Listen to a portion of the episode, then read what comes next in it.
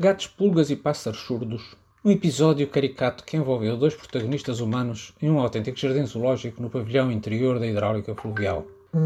De pulgas e gatos. Certa altura, eh, e por alturas do meu tempo de trabalho na EPTA-OI, Estação Piloto de Tratamento de Águas para Osmose Inversa, no final do pavilhão inicial da hidráulica das estruturas, sim, porque além da sala de bombas hidráulicas, de elevação para os depósitos, para o depósito elevado, que hoje faz interface entre os dois pavilhões, fazia a altura interface com a zona de modelos exteriores, que era parte coberto.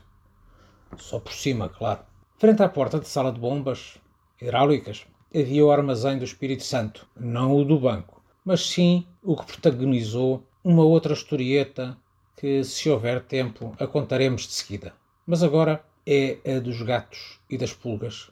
Bom, a certa altura no trajeto até a Eptaoi, e diariamente acontecia, quer eu, quer o engenheiro Horta Henriques, com quem trabalhava, sermos atacados diariamente por uma praga de pulgas que nos devoravam a paciência e que só com a ajuda de uma escova conseguíamos ver-nos livres das canelas junto ao término do elástico das piugas.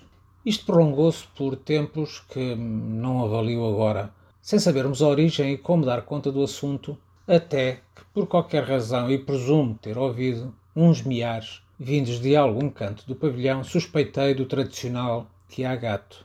E por ali havia de facto uma ninhada de gatos. Depois de avaliado e de já termos feito uma requisição, o chamado modelo 4, o livro de requisições, fizemos a requisição para uma despulgabilização que levantou sérias dúvidas ao chefe de departamento. Como não havia desenvolvimento, tomámos a iniciativa de mudar o local dos gatos, por comum acordo entre mim e o engenheiro Horta Ricos. Os gatos não foram consultados, nem a enfermeira Passos Coelho. À altura, a chefe de enfermagem do posto médico. E a nossa decisão foi pegar nos gatos. Eu tive de entrar no tanque de estabilização do, do modelo onde nasceram encher uma caixa de papel de fotocópias com os gatos e transferi-los para junto ao centro de convívio onde as enfermeiras davam habitualmente de comer a uns quantos gatos.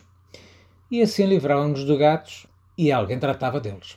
O trajeto foi caricato, o engenheiro Duarte Ricos conduziu o seu Fiat 127, eu ia de fato macaco e luvas de cano alto com a caixa de gatos esticado fora da janela até ao centro de convívio e depois rezávamos para não ser apanhados. Largámos as crias, dávamos a corda aos sapatos e, rápido, se faz tarde.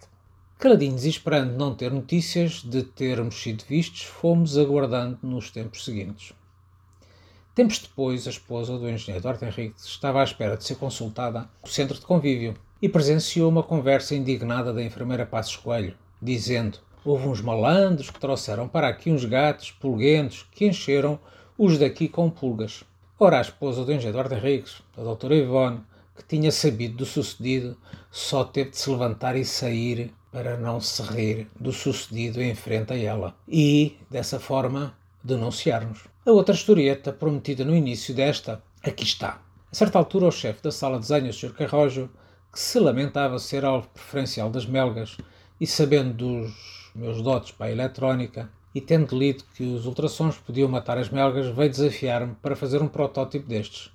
Depois de realizar o tal protótipo, com os meios disponíveis, eis que chega a altura dos testes. E não tínhamos cobaias. Conferenciando com o engenheiro Horta Henriques, ele dizia que os cães e os pássaros ouviam os ultrassons. E lembrou-se que o Espírito Santo ali do armazém tinha lá um canário e se ele deixasse fazer o teste, nós apurávamos se eu tinha tido sucesso. Lá fui ter com o Espírito Santo, mas com o engenheiro Duarte Henriques, para ser mais credível, e ele lá contrariado, lá aceitou. Lá fizemos o teste junto ao canário, que é facto é que ele não nos ligou nenhuma, e nós concluímos o aparelho não funciona. Dois dias depois, o Espírito Santo veio ter connosco, lamentando-se que o canário, desde a experiência, deixou de cantar quando ele antes lhe assobiava e ele respondia ele o canário. Mas Eduardo Henriques lá foi desculpando o Espírito Santo. Se calhar já não sabia assobiar da mesma forma, mas achando, lá no seu íntimo, que tínhamos ensurdecido o coitado do pássaro.